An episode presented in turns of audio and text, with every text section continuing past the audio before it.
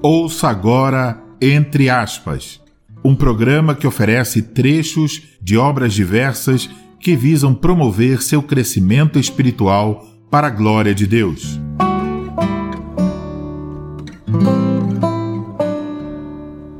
A fonte transbordante de todo bem. Todos nós cremos com o coração e confessamos com a boca que só existe um Deus, que é um ser espiritual e simples. Ele é eterno, incompreensível, invisível, imutável, infinito, onipotente, perfeitamente sábio, justo, bom e a fonte transbordante de todo o bem. A mais simples e profunda afirmação que o homem pode fazer é essa confissão: Creio em Deus. Nela, ele reflete a mais alta dignidade e profunda dependência. Aqui está o divisor de águas entre a criação racional e a bruta. Só o homem pode afirmar que crê, ele tem consciência de seu Criador e Senhor e se deleita nele. Isso é parte da sua natureza mais profunda, pois o espírito do homem é a lâmpada do Senhor, a qual esquadrinha todo o mais íntimo do corpo. Provérbios capítulo 20, versículo 27. Para ele é um dever e um deleite reconhecer a Deus entre os filhos dos homens. O problema da incredulidade. Contudo, como nas gerações passadas, o mundo de hoje tem seus incrédulos. A igreja precisa encarar o fato de que muitos negam a existência de Deus. Alguns o fazem com argumentação elaborada, outros apenas ignoram o impacto dele em sua vida e, para todos os fins práticos, rejeitam sua realidade. O que deveria ser a expressão mais alegre e espontânea da vida é, com frequência, a cidadela da fé sitiada pelo mundo incrédulo. As Escrituras declaram que negar a Deus é irracional, é anormal, faz com que o homem seja menos do que deveria ser. Diz o insensato no seu coração: não há Deus.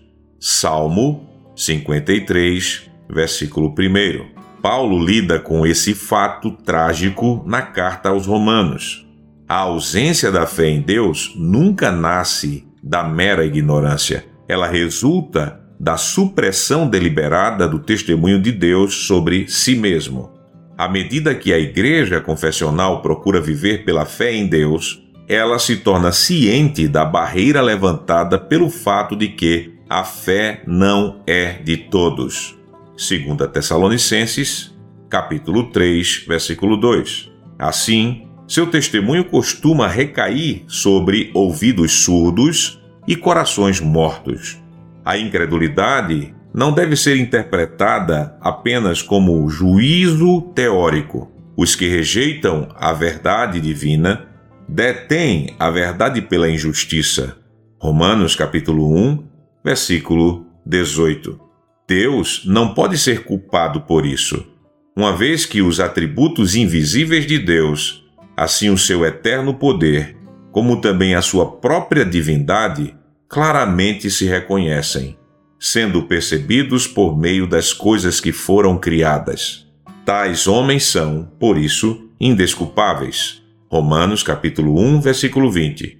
Os próprios homens são totalmente responsáveis. Portanto, tendo conhecimento de Deus, não o glorificaram como Deus, nem lhe deram graças. Antes se tornaram nulos em seus próprios raciocínios, obscurecendo-se-lhes o coração insensato. Romanos capítulo 1, versículo 21. A incredulidade significa apostatar de Deus, romper o vínculo da aliança estabelecido no princípio sua companheira é a injustiça. Rejeitar o testemunho de Deus faz o homem se tornar idólatra e se tornar escravo da criatura em vez de servir ao Criador. O julgamento do homem vem sobre ele e o entrega às concupiscências de seu coração para operar todo tipo de injustiça e impureza. Apenas a verdadeira religião protege a moral sadia. a insensatez da incredulidade leva a raça humana, passo a passo, à desonra, ao desespero e à condenação. Você acabou de ouvir um trecho da obra O Testemunho da Igreja ao Mundo, comentário à Confissão de Fé belga, escrita por Peter de Young, publicado pela editora Clire.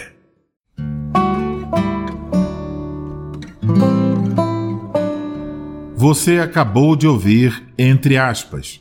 Estimulamos você a adquirir a obra completa. Desse modo, você tanto obterá boa literatura quanto contribuirá com nossos apoiadores.